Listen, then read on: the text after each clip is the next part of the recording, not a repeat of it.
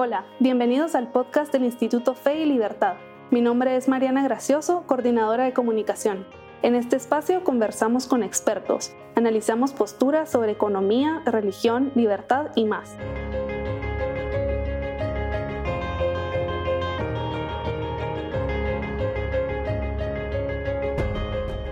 Bienvenidos a un nuevo episodio del podcast Fe y Libertad. Hoy nos acompaña Will Ogilvie para hablar del artículo que publicó en la revista del Instituto Fe y Libertad titulado Platón y la democracia, una relación complicada. Bastante atractivo ya el, título.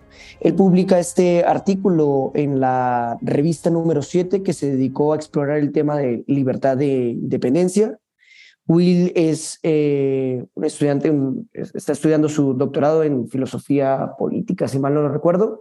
Y pues nada, hoy nos reúne esta, esta conversación en torno a al artículo que, publica el instituto, ¿no? Una cosa que es mm, digna de ser mencionada, de hecho lo decíamos ahora tras balbalinas, y es que el artículo de Will tiene, no sé, el fenómeno, la particularidad de que ha sido, sin temor a equivocarme, el artículo más leído de todos los que hemos publicado en formato digital, con muchísimas descargas, con muchísimos clics, y también hemos visto que hay, mm, eso, el, tiempo, la duración del usuario eh, que, vaya, que sí se toma eh, el tiempo de leerlo completo, ¿no? Entonces, pues debido a este fenómeno, debido a lo que Will nos expones, pues nos dio la, no solo la curiosidad por explorar eh, contigo la tesis del documento, sino que también invitar a los, a los mismos usuarios a que, a que vayan a, a, leerlo, ¿no? Así que Will, mil gracias por, por tu tiempo, por, por acompañarnos.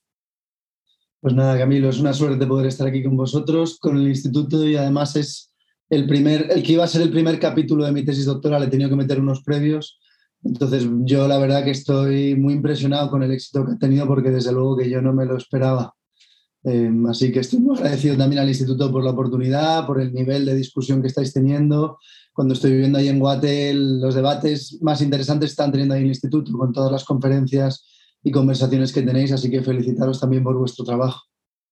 No, a ti, a ti, por el apoyo y por eso, por, por toda la ayuda que nos has eh, brindado. Pues Will, metámonos en, en materia, es, es, concretamente en el análisis de, de, tu artículo para que nos vayas contando pues eso, qué, hay por allí, que, por qué tu interés en, en hablar de un autor que si bien es, ya tiene más de 25 siglos de, de, de antigüedad, un documento que ha sido explorado con con muchísimas interpretaciones, como tú lo nombras al principio de tu, de tu introducción respecto a, la República o las leyes. Es decir, hablamos concretamente de Platón y lo atractivo, si, me lo permites, es que aquí en Guatemala nos encontramos en unas elecciones, ¿no? Este, estamos en elecciones generales, ya se decidió la primera vuelta, ahora vamos por la segunda y me gusta, eh, ya lo iremos explorando, ¿no? Pero me gusta ese, ese desarrollo que haces sobre Platón, sobre la crítica que, que él nos menciona, ¿no? Entonces, ¿cuál es la principal crítica eh, de Platón hacia el régimen democrático, por ejemplo, la hora de la República, y cómo continúa siendo válida estas, uh, esta, este análisis, este desarrollo para las constituciones democráticas modernas. Es decir, es, es válido la reflexión que hace Platón y Sócrates al identificar posibles problemas en las democracias contemporáneas y, por lo tanto, eh, si, si ya se identificaron esos problemas con muchísima antelación, ¿crees que ya fueron solventadas en la actualidad? Eh, bueno, la pregunta es amplia y empecemos, voy a sintetizar mucho ¿no? lo, que, lo que creo que está pasando en la República con, con este problema. Realmente pues claro, los griegos son los primeros en inventar la democracia, si bien es una democracia directa, con un número y una ciudad-estado muy distinto a lo que tenemos hoy, ¿verdad? Por tanto los ámbitos donde legisla el gobierno como por el tamaño y las estructuras y lo que consistía la ciudadanía por el entonces. Es decir, hay muchísimas diferencias entre nuestras democracias y la democracia del siglo V Cristo, que es en la que vivió él, y más concretamente su final. Em, claro, la solución que él nos puede dar a mí no me parece quizá tan interesante. Es quizá lo más famoso de él es el tema del filósofo rey y una especie de, diría que al esta gente, una especie de totalitarismo suave, una especie de despotismo ilustrado, podríamos verlo así, que a mí me parece poco interesante. Lo que realmente es interesante para mí es la crítica, porque yo sí que considero que los pilares fundamentales que él achaca como las partes más débiles de la estructura democrática como sistema político son, eh, no, solo, no solo han continuado en la historia, sino siempre que haya una democracia los vamos a tener. Y el núcleo duro para mí es que para él la democracia es el reino de la opinión. Bien, eh, entonces, empezando un poco por el final, ¿no? La solución, el, problema viene por dos partes. Por un lado, la opinión de los que votan, son votantes que no están informados, que no tienen conocimiento, y por otro lado, los que tienen que tomar las decisiones, que es la otra cara de la misma moneda, tampoco toman buenas decisiones porque sus lealtades no están donde tienen que estar o tampoco están informados para tomar las mejores decisiones. Churchill decía, por ejemplo, siguiendo un espíritu totalmente platónico, que la mejor crítica contra la democracia es hablar cinco minutos con cualquier votante de cualquier democracia. ¿no? Eh, tú vas por la calle en Guate o en España, ¿por qué vas a votar? Pues votan por carisma, votan porque uno es guapo, votan porque quieren echar al otro. Es decir, muy pocas veces un votante medio es capaz de armarte eh, racionalmente las razones por las que va a votar algo y queda muy evidentemente que la gente no conoce del todo lo que está pasando en el sistema, qué se propone, es decir, vivimos en la absoluta ignorancia. Esa es básicamente, y resumiendo mucho, la razón por la que Platón critica la democracia, sin lugar a dudas. Es el reino de la opinión y la opinión, no entendía como la entendemos ahora, ¿no? Para él la opinión, hablaremos más adelante de esto quizá, eh, y lo dejo aquí por ahora, él tiene, podríamos decir, la ignorancia, un poquito mejor que la ignorancia está la opinión y lo mejor es el conocimiento. Es decir, la opinión es un lugar entre el conocimiento, que es algo positivo, y la ignorancia total, pero es peor que el conocimiento, ¿verdad? Súper, súper y, mm, de hecho creo muy asertivo esta, esta reflexión y me viene a la cabeza, digamos, no solo la crítica que hace Platón respecto al ejercicio democrático, es decir, a la, oportunidad que se le dan a los ciudadanos de, de, participar de la cosa pública, sino que de hecho tú también lo mencionas a, lo largo del artículo, que la misma democracia, el mismo, digamos, poder popular es quien va a condenar a, su maestro, a, su como mayor pilar, a muerte, ¿no? Y, lo, narras allí.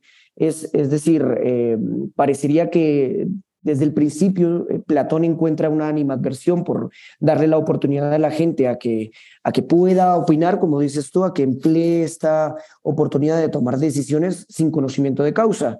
Con lo cual me lleva a la siguiente pregunta. Tú mencionas en el artículo la reflexión de esta metáfora del, mito de la caverna sobre eh, la sociedad civil. Y es decir, ah, está visto y está claro, como yo también lo menciono y tú lo dices en tu artículo, no es verdad que Adam Smith sea el primero en hablar de la división del trabajo, de hecho Platón ya lo, establece, pero de una manera un poco despótica, no tiránica.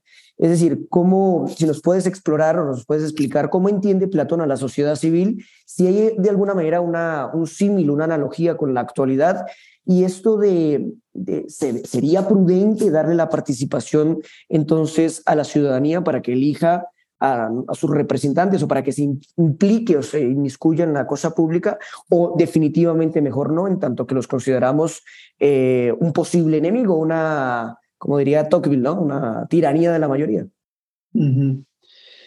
Pues a ver, sí, hay una defensa ya de la división del trabajo. De hecho, si tú buscas dentro de la República cuál es la definición de Platón de lo que es la justicia, la justicia es que cada uno esté en su sitio, es decir, que cada uno esté haciendo lo que le corresponde, lo que mejor se le da a hacer.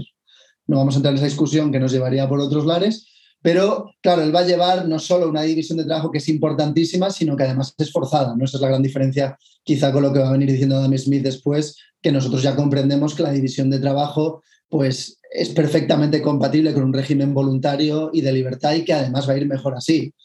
Aún así, yo creo que hay preguntas a hacer, ¿no? Por un lado, eh, lo comentábamos un poco tras bambalinas, como dices al principio, a mí me habrían, yo con, no sé, con 13, 14 años estaba leyendo Maquiavelo y Nietzsche poco después, me habría encantado tener un tutor que ya me hubiera llevado por ahí muy joven. Yo a Platón no lo voy a leer entero a este nivel hasta que cumplo 30 años, ¿no? Ya tengo 35 con mi tutor en mi tesis doctoral, entonces sí que me habría encantado que haber tenido un sistema de educación en el que sea mucho más sensibles a las potencialidades de los niños. También hay una lectura interesante de Platón ahí, ¿no? Pero si hemos visto Platón en el colegio, creo que la mayoría de los alumnos o gente que nos escuche saben algo de Platón. Si hay algo que les queda siempre la República es la idea de la caverna, ¿no? O sea, es el símil más famoso probablemente de la filosofía, no solo de Platón, sino de la filosofía, me atrevo a decir en general. Y aquí creo que es interesante que nos entremos con un poquito más de detalle en lo que es la caverna para el autor. La caverna es probablemente, de una manera u otra, eh, se acordarán que lo que sucede dentro de la caverna es que están un par de prisioneros que están atados y ven en una pared los reflejos de un fuego que tienen detrás de ellos con unas personas que les ponen figuras de cosas. Entonces, estamos todos atados viendo solo las sombras de esas cosas en la pared. Eso para nosotros es la realidad en la sociedad, es decir, es la opinión, para ir, a, para ir, para ir hilando fino en lo que estamos diciendo aquí. ¿no? La sociedad civil se basa en la opinión, es como la, el cemento que mantiene la caverna, podríamos decir. Todos necesitamos de la opinión. Evidentemente es mejor tener conocimiento de las cosas, pero es imposible tener conocimiento de todo. Yo no sé si la tienda realmente es redonda, ¿no? Yo no me he puesto a estudiar ni a hacer los cálculos, ni si el Sol gira alrededor, eh, perdón, la Tierra gira alrededor del Sol, ¿no? Yo no, me la han al colegio, lo tomo por sentado. Yo tampoco sé cómo funciona mi microondas, da igual. Todos nos tenemos que basar y hacer nuestras investigaciones. Digo, los que somos así un poquito más, eh, a lo mejor académicos, que nos dedicamos a eso, nos basamos en lo que nos han dicho los demás. Nadie tiene el tiempo de ponerse a estudiar todo. Con lo cual las opiniones son necesarias, eso es innegable, ¿de acuerdo? ¿Qué es lo que sucede? Que, claro, em, a la hora de nosotros, por ejemplo, mañana tú y yo nos vemos un accidente de coche saliendo de la U en Guatemala y queremos que nos opere probablemente el mejor cirujano en este determinado tipo de operaciones. Me da igual que sea guapo, me da igual que sea buena persona, incluso. Lo que yo quiero es que sepa operar bien. Y aquí es donde entra la paradoja platónica. Entonces, a una persona, para confiar con nuestra vida, eh, le estamos exigiendo mérito o capacidad, pero a un político que tiene en sus manos millones de personas con su legislación, le estamos eligiendo por carisma o por cosas que francamente llaman mucho la atención, ¿no? ¿Cómo podemos dejar en manos de uno dar tanta importancia al mérito y en manos de otro que tiene millones de vidas a su cargo eh, tan, tan mal, es el, tan malo es el sistema de elección de, esa persona, ¿no? Entonces, ese es el problema que genera la caverna. Si unimos eso al filósofo que, estabas haciendo tú, tú antes, claro, ¿el filósofo quién es para Platón? Pues el filósofo es el que ama la, verdad, pura y llanamente. Para llegar a la verdad se requiere salir de la caverna, es un esfuerzo intelectual, podríamos verlo así, salir de la caverna. ¿Qué sucede? Que una vez que una persona entiende cómo realmente funciona la política, ¿no? uno deja de ser idealista y no quiere tener nada que ver con ella. Es un sitio de corruptos, ¿para qué me voy a meter en eso? Ya te quitas un poco las gafas y ves un poco cómo funciona. Claro, Platón dice, una vez que tú llegas a eso y sales de la caverna y ves cómo las cosas como realmente son, él quiere obligar, de nuevo no es voluntario en el caso de Platón, a que el filósofo retorne a la caverna para ayudar a la gente a comprender dónde están y ayudar a tomar mejores decisiones. ¿Por qué? Porque la mayoría, y esto es lo más políticamente incorrecto diría yo en este sentido de Platón, nunca podrá ser filosófica. La mayoría está demasiado ocupada con sus goces, con sus vidas, con salir de la pobreza, con encontrar un buen trabajo, con llegar eh, vivos al viernes y poder enviar tus hijos a estudiar fuera o lo que te toque. ¿no? La mayoría de la gente no está realmente preocupada de la política más allá de los periodos electorales porque se les bombardea. La mayoría, por tanto, para Platón no puede ser filosofía y por tanto la mayoría no puede gobernar, en el caso de Platón. Tendrán que ser, en su caso, los filósofos reyes, de una manera o de otra. ¿De acuerdo? Bien, me viene a la cabeza muchas eh, cosas a partir de, tu reflexión. Venía a la cabeza que Platón en algún momento, eh, cuando estudia, eh, digamos, la guerra del Peloponeso, que la terminan ganando los espartanos, también lo mencionas, y e instauran este modelo de los 30 tiranos, que de hecho no llega a un año, ¿no? Llegará tal vez a nueve meses, diez meses. Pero después de que hay como una revuelta y una insurrección dentro de Atenas con la intención de reinstaurar el modelo democrático, lo logran, pero a mí lo que me parece paradójico es la frase de Platón. Y dice, el, el nuevo modelo democrático hará hará ver mejor al anterior. Es decir, la democracia que ahora se viene, la participación de la ciudadanía, que si bien puede ser analfabeta o inculta, hará este nuevo modelo ver muchísimo mejor a la tiranía de los, de los 30 tiranos, con lo cual, es decir, desde un principio vemos esa animadversión por la participación popular, es decir, el gobierno del pueblo sin el pueblo, podríamos llegar un poquito a emplear ese tipo de, de términos, ¿no? Pero esto me lleva también a otra pregunta que de hecho también está eh, relacionado con lo que tú mencionas respecto al tema de la, de la opinión, que es algo que en reiteradas ocasiones en tu artículo lo, nombras, y que en cierta medida no se puede desvincular el ejercicio democrático con la opinión, en tanto que eso también es la participación, ¿no? es decir, es lo que provoca, es lo que promueve la, la democracia. Hay una idea que tú explicas, creo que es en, en el tercer, tercer punto, si mal no recuerdo de tu artículo, sobre eh, los cinco regímenes políticos para Platón, y es, bueno, empezar desde la aristocracia, lo del filósofo rey, hasta llegar a una eh, degeneración, pasar por una timocracia, oligarquía, hasta llegar a una democracia que en última instancia, para Platón, entiendo yo, tiende a generar de forma casi obligatoria una tiranía. Por lo tanto, ese es el miedo de él. Con lo cual, te pregunto, ¿crees que en las democracias actuales, como se nos vienen mostrando, Platón tendría razón? Es decir, las democracias habilitaron, dieron la oportunidad a que se crearan las figuras de los tiranos, a que se creara la figura en términos contemporáneos del dictador? Eh, claro, esto es muy interesante porque de alguna manera Platón tiene mucha más razón que Fukuyama. ¿no? Eh, para Platón, que es el primer texto político importante que tenemos de este nivel, ¿no? evidentemente hay textos políticos previos a Platón, pero de este nivel de envergadura y tan bien pensado y tan bien hilado, La República es un libro que no tiene comparación en ninguna civilización del mundo, en mi opinión. Claro, Platón lo que te dice es que no hay fin de la historia, que lo que se producen son ciclos políticos. Con lo cual, si veníamos con esa tesis, ¿no? Hasta 2006 venían avanzando todas las democracias por el mundo. 2006-2007, cuando empezamos a mirar los números, la democracia empieza a retroceder ante el autoritarismo. ¿Tiene Platón más razón que Fukuyama en este sentido? Sin lugar a dudas. Y además hay otra cosa que es muy llamativa, ¿no? Por cómo nos han educado en, en muchos sitios nos hemos liberado ¿no? de reyes absolutistas, de dictaduras duras, ¿no? en el siglo XX, por ejemplo, hacia un proceso democrático en muchos sitios. Y Platón lo que nos sirve creo que es una gran llamada a la humildad de decir, ojo, que todo esto se puede ir para atrás, que todo lo que ganas en un día puede ser incluso peor. Y luego ya hay autores liberales más modernos, ¿no? Tocqueville, por ejemplo, que dice que, o Hannah Arendt, mucha gente que viene a decir estas cosas, que las tiranías que siguen a las democracias son las peores del mundo porque la democracia, como en teoría es el pueblo gobernando para el pueblo, cada vez asume más funciones, crece más el Estado para regular más cosas, y en cuanto llega un tirano, puedes pensar en Napoleón después de la Revolución Francesa, tienen un poder con el que habrían soñado los reyes más absolutistas previos a la Revolución, imposible que lo hubieran tenido. Podemos pensar en Hitler, ¿no? Un líder que llega electoralmente de una manera y de otra y luego utilizando la violencia, por supuesto, y acaba teniendo el régimen más totalitario conocido en la historia de la humanidad, que viene después de una democracia también. Con lo cual, para mí la pregunta quizá interesante no es si tiene razón y siempre de una democracia vamos a una dictadura, creo que en muchos casos eso puede ser así, sino saber qué es lo que viene después. Y volviendo un poco a la, democracia del siglo V Cristo, claro, muchos, Popper, por ejemplo, dice, claro, que Platón odia la democracia porque como ejecutaron, como Platón y Sócrates estaban más o menos relacionados con los 30 tiranos, ¿no? su tío y otra gente fueran parte de esos tiranos, pues que realmente se está vengando por cómo esta nueva democracia están actuando con los extiranos.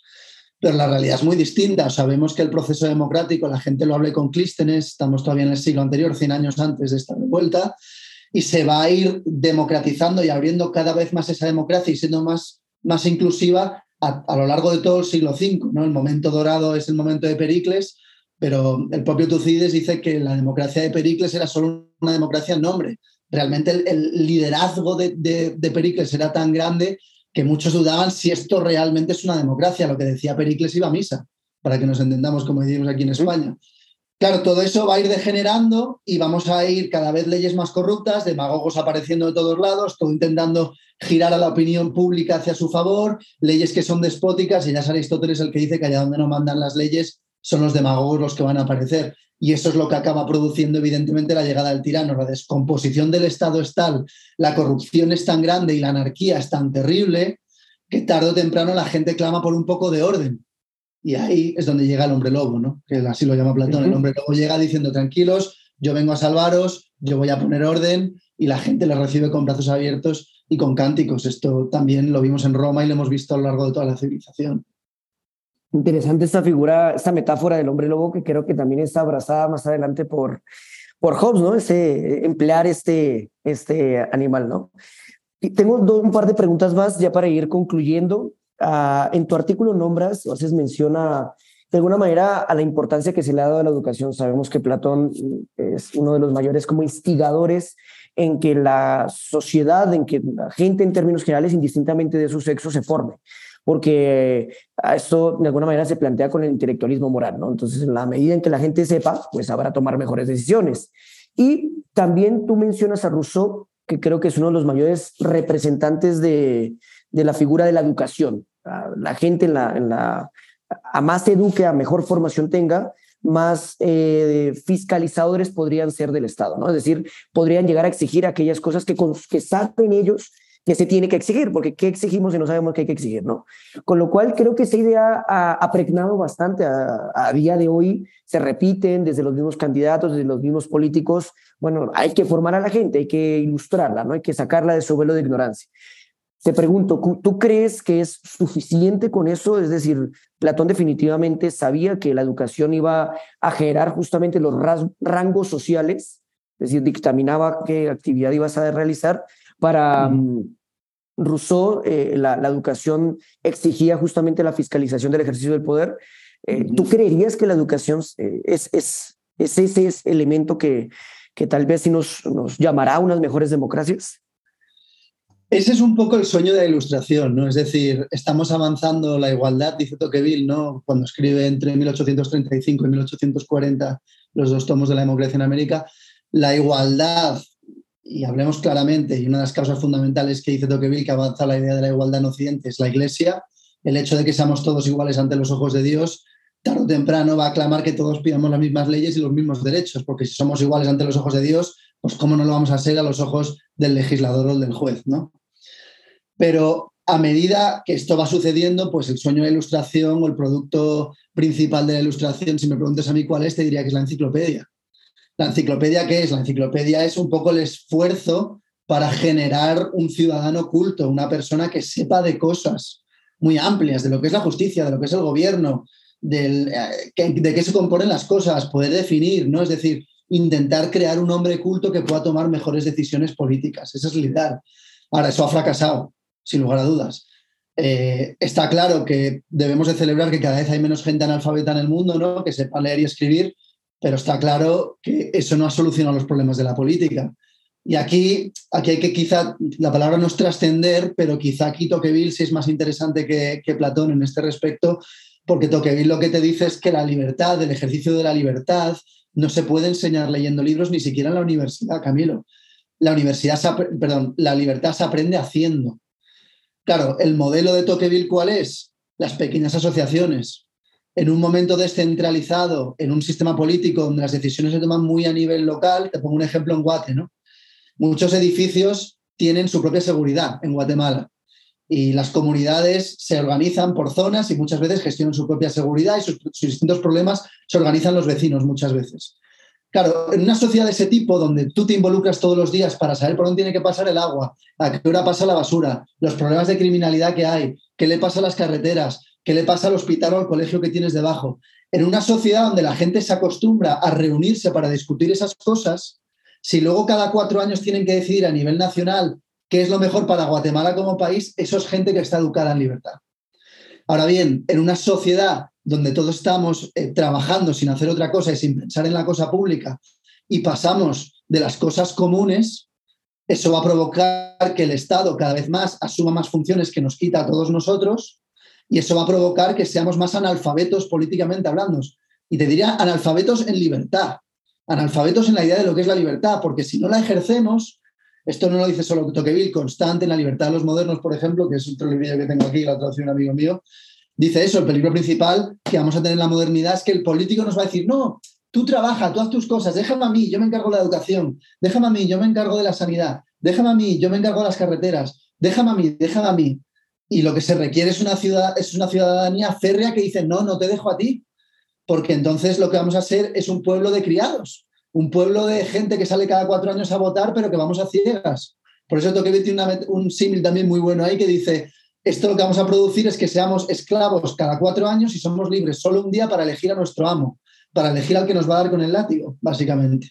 Entonces, yo sí que creo que la solución, evidentemente, no es más educación ni leer y escribir, sino acostumbrar a la gente a preocuparse por la cosa pública. Aunque sea en tu edificio, no significa que te pongas a pensar en la política exterior de Guate ni en el Vanguard, que estaría fantástico que lo hagáis quien lo quiera hacer, ¿no? Sino acostumbrarte a saber en tu territorio, en tu barrio, qué es lo que pasa, qué es lo que sucede, qué problemas tienes. Por lo que oyes por ahí, son similares a los problemas que hay en otras partes de Guate. Podría haber soluciones que ha dado un barrio que no solo otro que podemos copiar. Es decir, nos acostumbramos y Toqueville cuando llega a América dice, esto es lo que más me impresiona a los americanos que se cae una carretera, se, reúnen todos sin, hablar, sin pedir nada al gobierno para arreglarla, que tienen que construir una iglesia, se reúnen todos para construirla porque se ha caído el tabique y tal, no sé qué. El gobierno no entra en nada. Y entonces, y con eso termino, la función de un gran legislador liberal debería ser que el gobierno solo entre en aquellas áreas donde los individuos solos no pueden. Y tiene que favorecer todo lo que pueda que los individuos y las asociaciones hagan todo lo que puedan sin ayuda del gobierno. Es decir, cuanto más subvencionada esté una población, más esclava va a ser de una manera u otra. Y en eso, esa es mi opinión personal, ¿no? Al respecto de cuál sería la salida para que no estemos siempre en la caverna de esta manera. O sea, estamos en la caverna. Así es. Una, una pregunta más ya para concluir. En tu artículo, creo que es una pregunta obligada, cuando uno estudia a Platón, normalmente te lo enseñan en cuatro etapas, ¿no? Etapa de juventud, transición a madurez y vejez. Y no sé tú qué piensas eh, cuando lo estudiaste, pero en lo personal, cuando a mí me lo enseñaron, como esos diálogos, esas transiciones, cuando llegas a la última etapa, de hecho a la etapa del sofista, del político, las leyes, yo sí me sentí chafado, es decir, yo sí dije, pero a ver, sí siento que hay como una, un rechazo a todo lo que lo antecede, porque tal vez por sus experiencias negativas en el ejercicio de implantar aquello de su aristocracia no lo puede, por lo tanto, apuesta por el modelo de las leyes. Y creo que, a propósito que hablaste de la democracia en América de Tocqueville, creo que es, es, es válida como la, la reflexión sobre Platón se echa para atrás, es decir, después ya no cree en el filósofo rey, o Platón apuesta por las mejores leyes que, que puedan en sí, o sea, restringir ciertos comportamientos de los que se encargan de la administración pública. Ah, es decir, la ley es la que ah, ahora debe importar indistintamente del modelo político. Esa es una pregunta muy interesante y ahí te tengo que decir que no está toda la academia en la misma página. Yo no sé si soy más de una parte minoritaria y yo evidentemente en esta lectura bebo de mi maestro, de Eduardo Noya, eh, como en tantas otras cosas que al final de mi maestro, ¿no? Eh, indudablemente.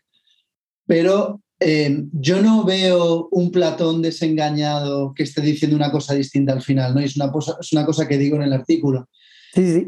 Claro, la visión que yo tengo es que Platón establece primero cuál sería el gobierno ideal, que, y si me preguntas a mí, la república ni siquiera va sobre eso. La república va sobre cuál es el individuo ideal. Lo que pasa es que individuo y sistema político son espejos. Determinados individuos con determinadas costumbres, esto es imposible que sea más liberal, perdóname el inciso, van a producir un sistema político determinado y es una crítica absoluta al derecho positivo y a todas estas ideas de la dictadura del legislador. ¿no? Pero cuando llegamos a las leyes, que efectivamente es la obra más tardía, dicen que es más reflexionada, y muchos dicen que después de su experiencia, no solo en Atenas, sino intentando ayudar en otros sitios a un déspota, que bueno, que al final se queda aquí, es una especie de, Esparta edulcorada, ¿no? Yo creo que esa lectura, yo no coincido con esa lectura y yo lo que creo que sucede es que él establece, él escribe dos libros. Escribe, Camilo, ¿cuál es el régimen ideal? La República. ¿Cuál es el régimen intermedio? Quizá más posible también por eso, porque en la República él es el primero en decirte que esto sería imposible. ¿eh? O sea, la gente dice, es un utópico y tal, él es el primero que te lo dice. El régimen intermedio, ¿cuál sería? Las leyes. ¿Cuál sería el peor régimen de todos? Que es el libro que nunca llega a escribir, ahora que esperar a 1835 que Tocqueville, que sería la democracia. Entonces tenemos la República como el mejor de los sistemas, las leyes, que es su último libro, como el más, un sistema intermedio, que dentro de lo que hay en el mundo estaría muy bien, ¿no? Al final es una tecnocracia, si lo queremos ver así, así es como leo yo las leyes, por ejemplo, que es un libro fascinante y poco leído. Y luego el último libro que nunca llegó a escribir, que sería el de la democracia. ¿Por qué no lo llega a escribir? Bueno, pues porque se muere, yo creo, o porque sinceramente dice, mira, he hecho ya trizas tanto la democracia en mis escritos anteriores que no necesito ahora ponerme a escribir un libro entero para que la gente sepa por qué este es el peor sistema. Esperemos a Tocqueville, por tanto, que va a llegar con, a batear ¿no? más adelante. Súper de acuerdo. Creo que esa analogía que es esto, esa, esa, unión, aun cuando, digamos, separada en el tiempo, eh, leer a la República las leyes de Platón y consecuentemente al momento, al instante, meterse con los dos tomos de la democracia en América, creo que es un buen ejercicio para, para ver de alguna forma cómo se interpretó en según qué espacios. Y, y yo por lo menos le digo a mis estudiantes, uno no puede morir sin, si no lee La democracia en América, es decir, es un, libro de lectura obligatoria. Will, se nos acabó el tiempo. Es una cosa, eh, así suele ocurrir. Pero creo yo que ya hemos resuelto la incógnita con la que iniciamos este podcast de por qué es el artículo más leído.